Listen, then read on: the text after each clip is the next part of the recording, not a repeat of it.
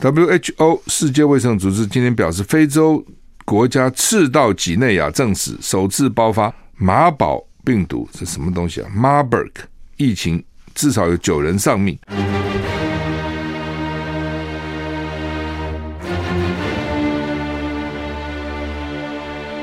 赵少康时间，吃喝玩乐骂，和我一起快意人生。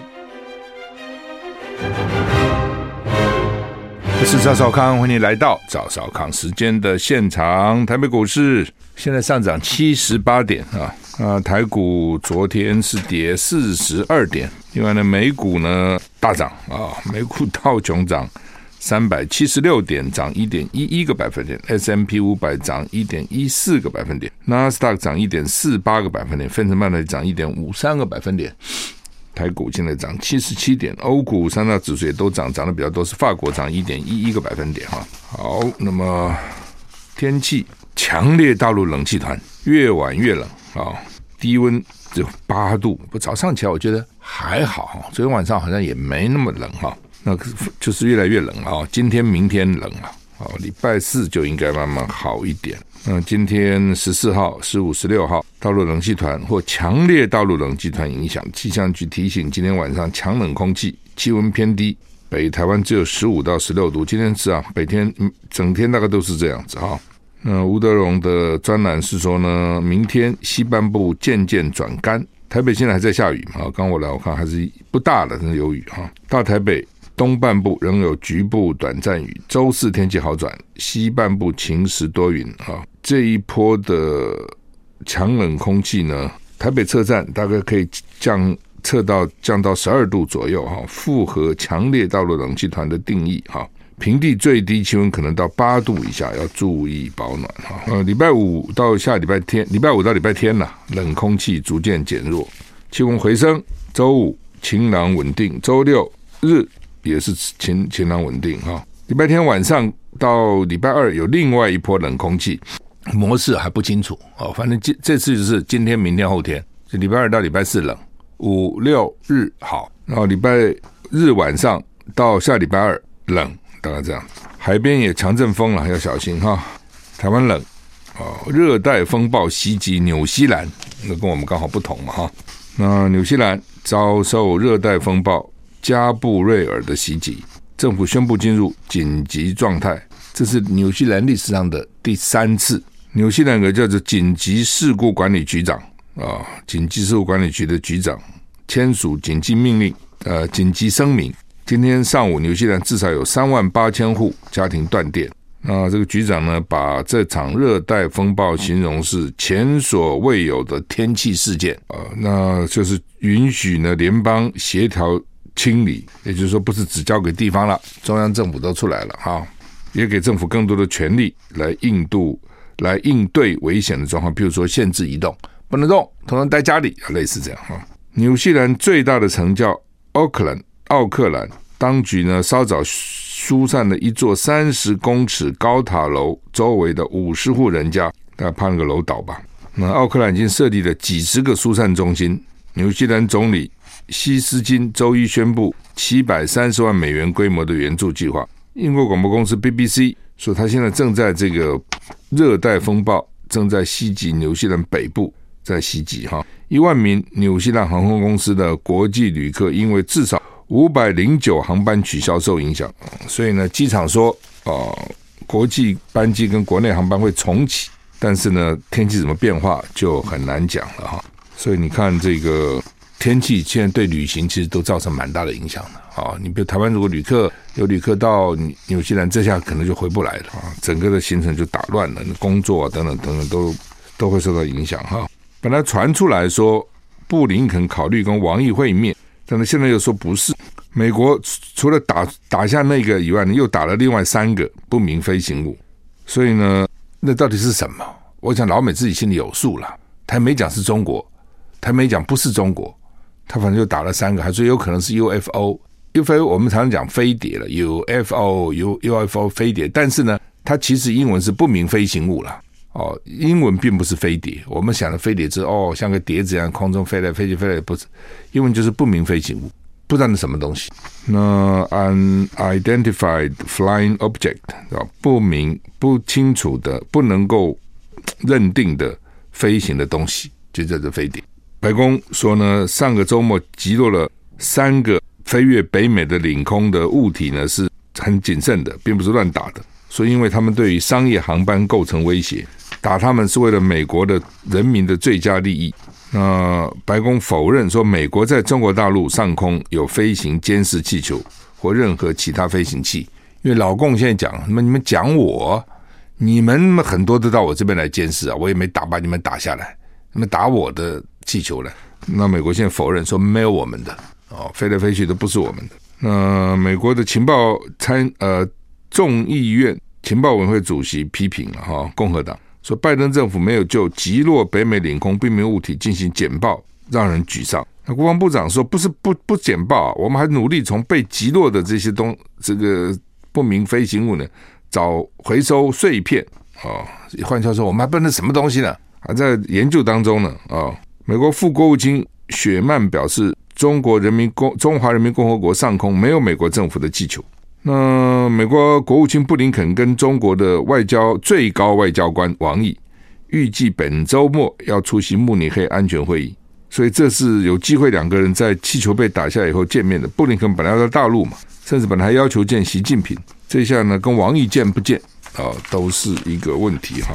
那因为刚好同样去开会啊，你看同一个会场，不是一定会见面嘛？只是这个见面是打个招呼，而不是两个屁事密谈。好，一个最新的新闻稿是说，美国国务卿布林肯据传考虑本周稍晚在慕尼黑安全会议上会晤中共中央外事工作委员会办公室主任。所以你看，这个就是最高外交官。老美大概对中国这个系统没搞不太清楚。老老美的外交最高就是国务卿嘛。一般来讲，每个国家的外交最高官就是外交部长。但是呢，王毅做过外交部长了。王毅现在叫做中共中央外事工作委员会。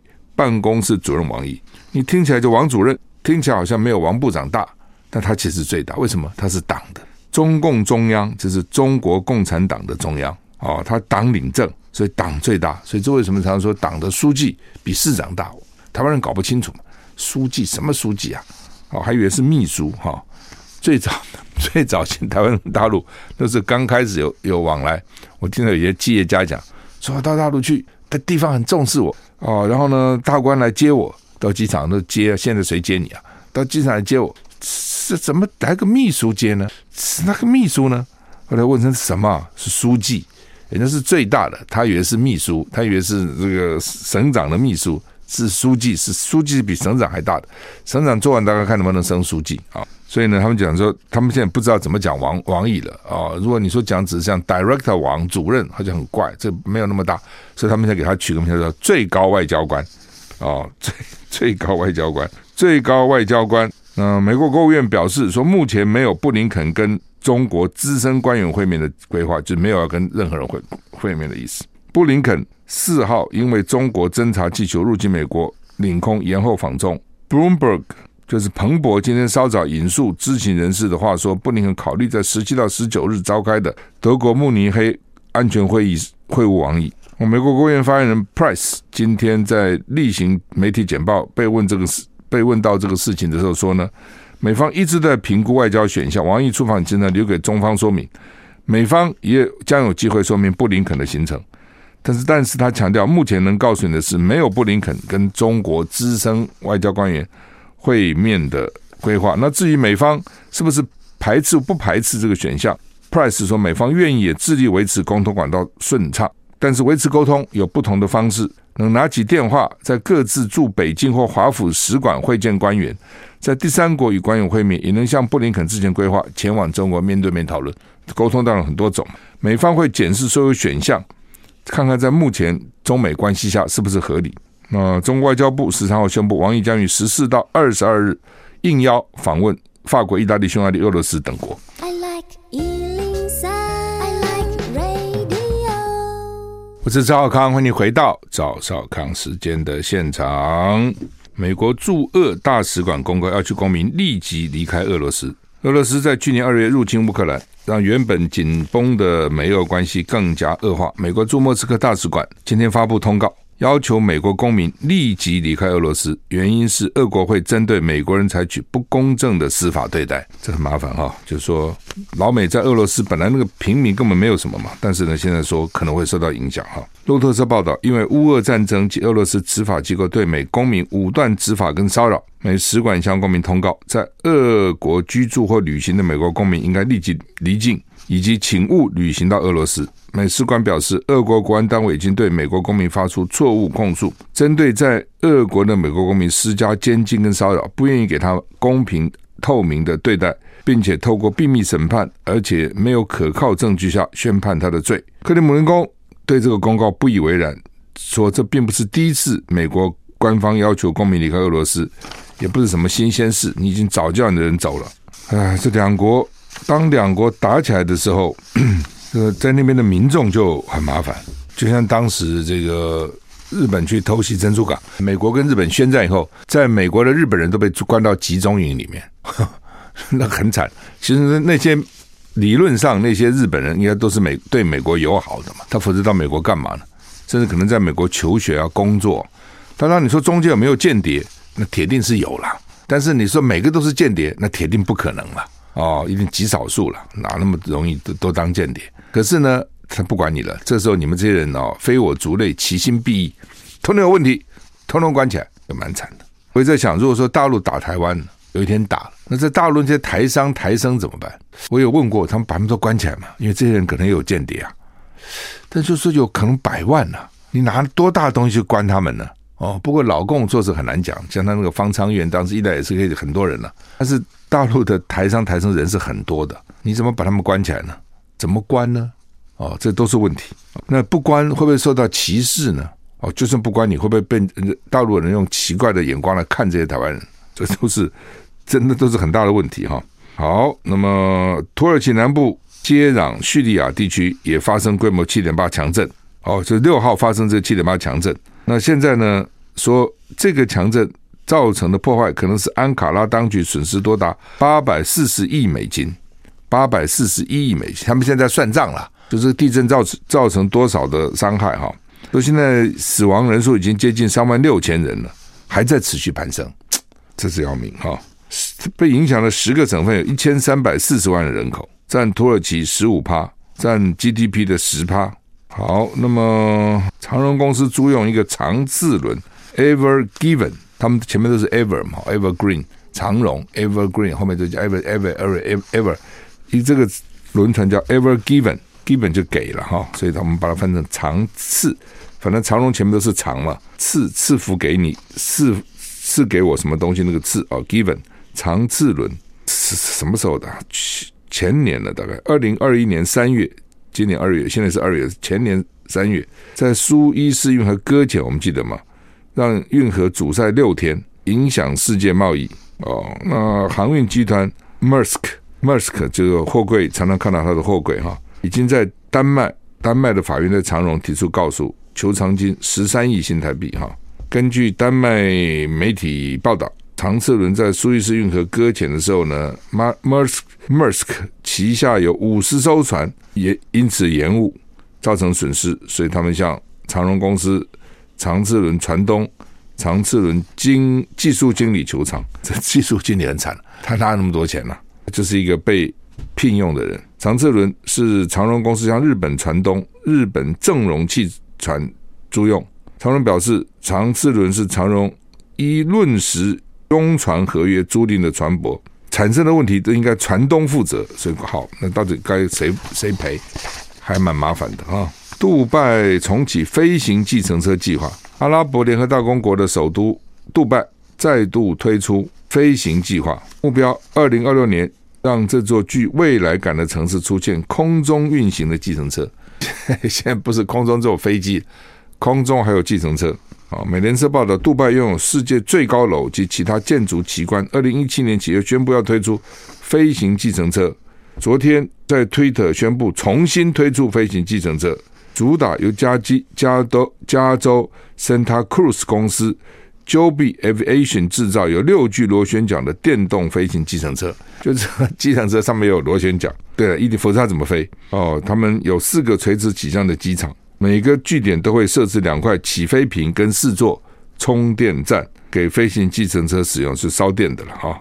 我们杜拜这个这个地方呢，就是想尽办法，想尽办法讨好观光客。那么热的沙漠有一个非常大的一个这个水游乐场哦，水游乐场，你说很难想象，那么热的地方有一个非常大的溜溜冰场哦，溜冰滑雪场，就是让你觉得 surprise，让你觉得惊讶，吸引观光客。我们休息再回来。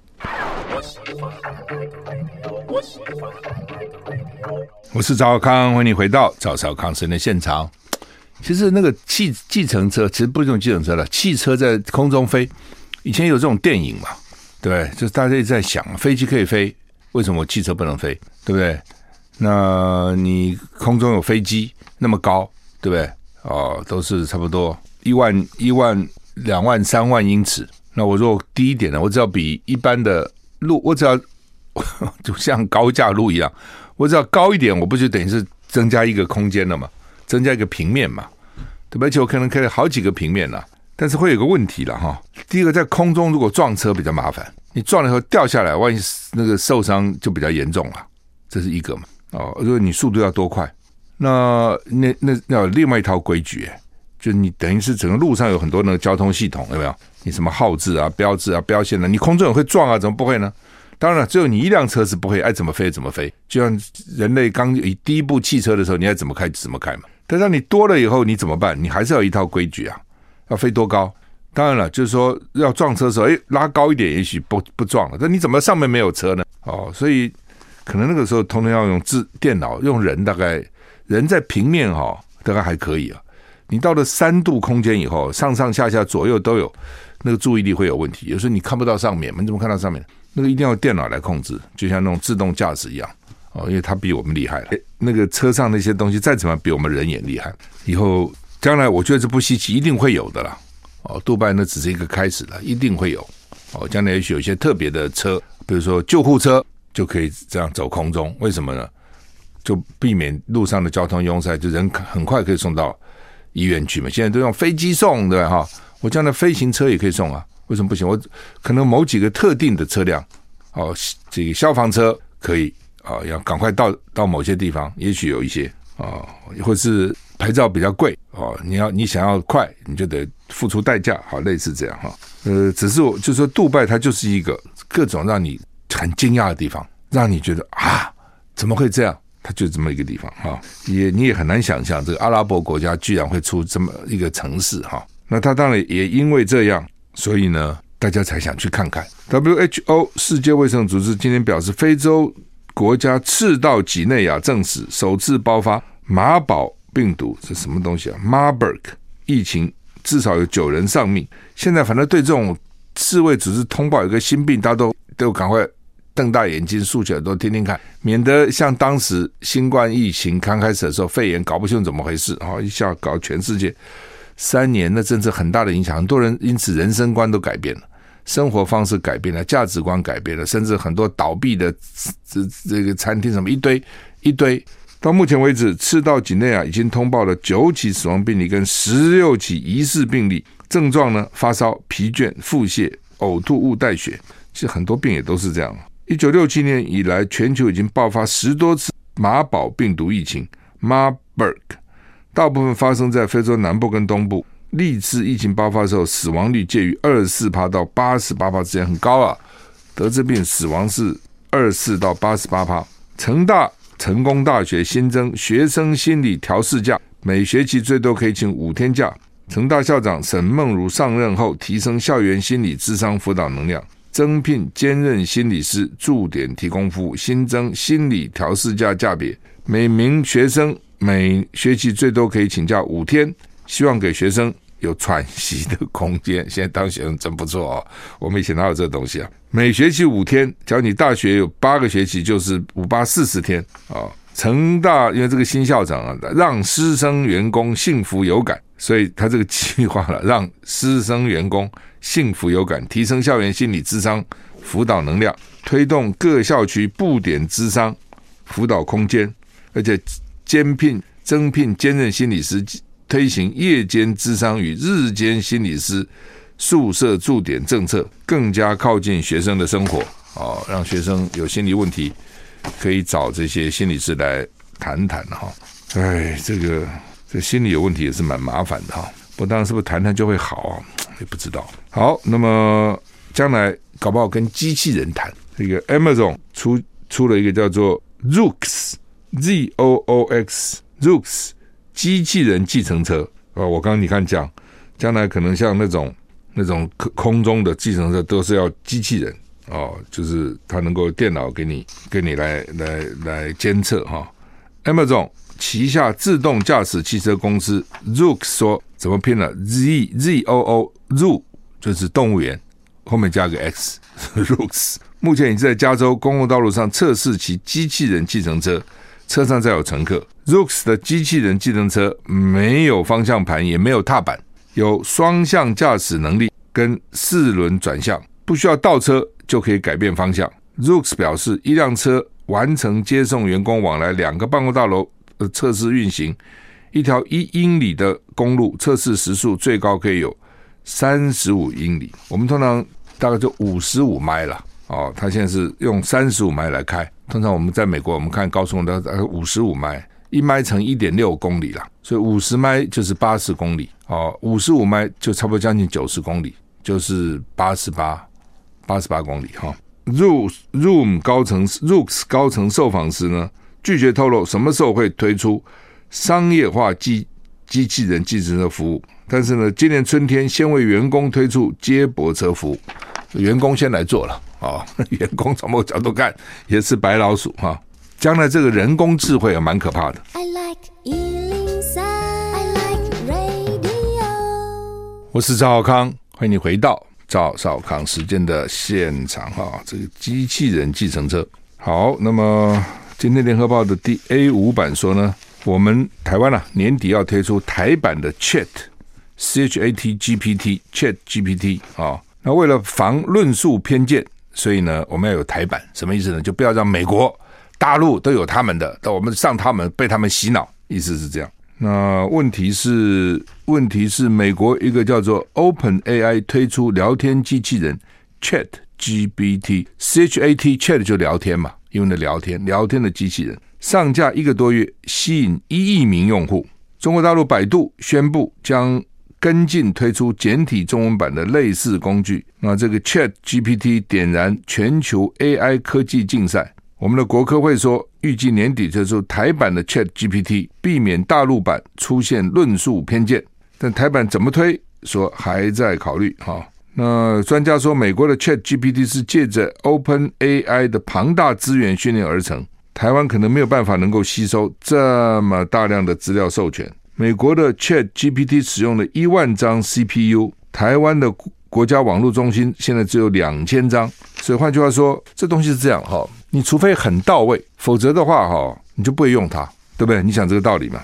那他一定是说呢，这个台湾目前的 Chat GPT 比大陆至少就是美国啦，美国至少比大陆先进一个世代。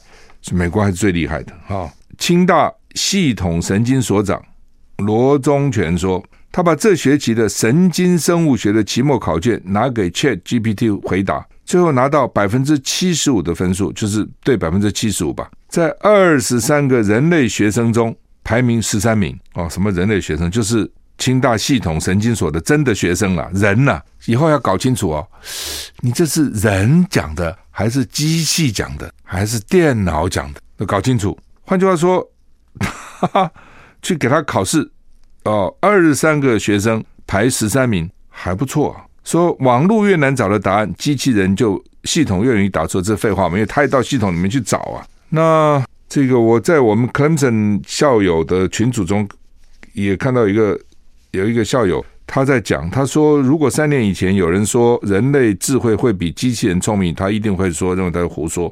但是现在有这个 Chat GPT，有 Mid Journey，由 DALL 大 E 等大型类神经网络，叫做 Neural Net 高速发展。他说他也开始担心了，几年内人工智慧可能就会比人类更聪明，所以他担心我们是不是最后一代？什么叫最后一代呢？最后一代的老师。就以后都用机器人教书了，不需要你教，机器人教的比你好。论文也不需要你写了，机器人都会写论文。那传传统的电脑程式呢，是以加减乘除还有逻辑运算，一切都是城市设计师设计出来的。这我这同学讲哈，所以对传统城市的运作原理呢，设计师很清楚。但是类神经网络是模仿人类大脑建造的，它的能力是训练出来的，不是设计出来，注意哦，训练出来的。所以就像身为老师的人，往往搞不懂自己的学生怎么想的一样。身为类神经网络训练者的工程师们，往往也搞不懂自己做出来的类神经网络究竟是怎么运作的。他自己会去想，前一阵网就算哪什么脸书还是什么，还是 Google 还是什么，反正就是说那个工程师早上一去看，发觉两个机器在对话，吓死了。对，他那个对话，赶快把那个系统关了啊！那将来他们这样越来越聪明，越来越聪明，你学我，我学你，你学我学你，比人类聪明不稀奇啊！人类也很多种啊，爱因斯坦很聪明啊。一般人没多聪明啊，那笨蛋很笨呐、哦，那这个机器人，你说他要比爱因斯坦聪明，我不知道有没有可能，但是比一般的人聪明大概不困难呐、为什么呢？就是他也是训练出来，你先你给他看一堆书，他去看一堆资料，看得比我们快。我们看看眼睛花啦，看看累啦，看看注意力不集中，他也不会有这些问题，对不对？给你很快的，他就接触到读到比我们多多的书，而且他不会忘，我们还会忘啊，他不忘哦。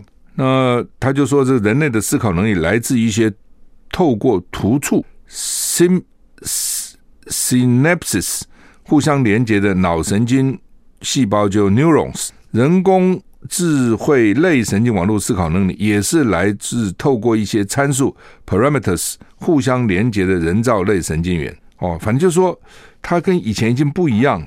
哦，已经不一样了，而且呢，它越来越厉害。哦，越来越厉害。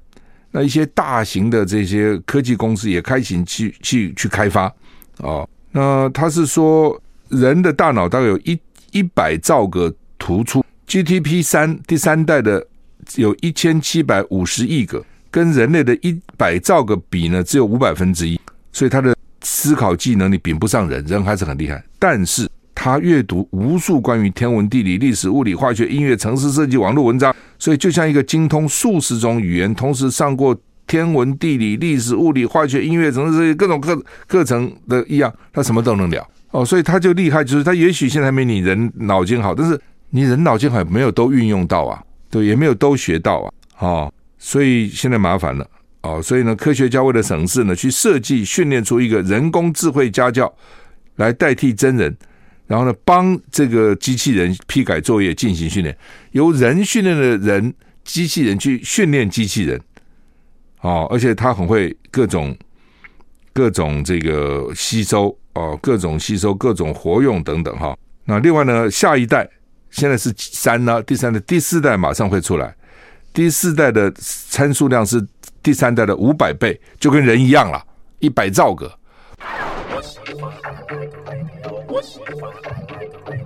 我是赵浩康，欢迎你回背回到赵浩康时间现在的股现在上涨八十九点，听听刚刚讲的有没有有点害怕哈？呃，他们是说呢，这个 GP 现在第三代是好学生，不会死读书，他会吸收消化，而且会内化。那当然呢，就是说呃，也有人讲啊，说回答不是完全正确哈，就说呢，你也太苛求了，因为现在这个 GPT 三哦，这个第三代年纪还不到一岁，你一岁的时候能够这么厉害吗？他才一岁哦，对不对？他已经是儿，如果他是个儿童的话，一岁的人是天才中的天才了。那但是呢，就是说，如果你在他现在是个通才，因为他是天文、地理、历史、地理什么数学、物理，通通会，都会念了一些。但如果你要专门再把他训练经济学密集密集的经济学再来教他，他就变成个很厉害的经济学家。你如果很密集的用医学医生来训练他，那他厉害多了。你个医生一辈子能看多少病人嘛？他就是他的经验了。那如果说所有的就像那个古时候那个武功高手一样，把那个武功秘籍都给灌到一个人身上，那他很厉害。这东西就是这样，而且还记得住啊。所以呢，你要训练他成什么专家，他就可以变成什么专家。下一代今年要推出，我刚刚讲 GPT 第四代，第四代的参数数第三代的五百倍，一百兆个，就跟人类的突触数目，脑里的突触神经突触的像数目一样了哦，就是。设计第四代的，就是要有人工脑，跟人一样。但是你认为就这样就结束呢？不会，将来一定还有第五代、第六代啊，对不对？第五代可能是人的五百倍啦，第六代可能人的这个十万倍啊，他这一直训练啊，那怎么办呢？哦，所以你认为你会比他厉害吗？谁会比他厉害呢？不可能啊！哦，所以以后呢，论文可能就交给他写就好了。哦，老师也不用去训练学生了。哦，他们会越来越厉害，越来越越来越厉害，而且他自己还会去跟 Google 啦、百度训练出来的类神经网络进行学术讨论。他们自己会讨论呢。但那时候科技会不会有很多的突破？科学可能有很多的突破，因为人想不出来，他都想得出来了。哦，所以台湾现在说要搞自己的也是的。你现在不搞哈、哦？也不行。那我另外一个同学呢，他就上 PO 说，他昨天第一次试用 AI 软体，就是 Chat GPT，随便问个问题，他说回答蛮智慧的。他问什么问题啊？你听啊，问这个聊天电机器人，台湾适合进行巷战吗？我们不是要打巷战吗？回答怎么回答的？作为一个人工智能模型，我不会对军事战略跟作战方法进行评论，还什么人模人样讲人话？我可以告诉您。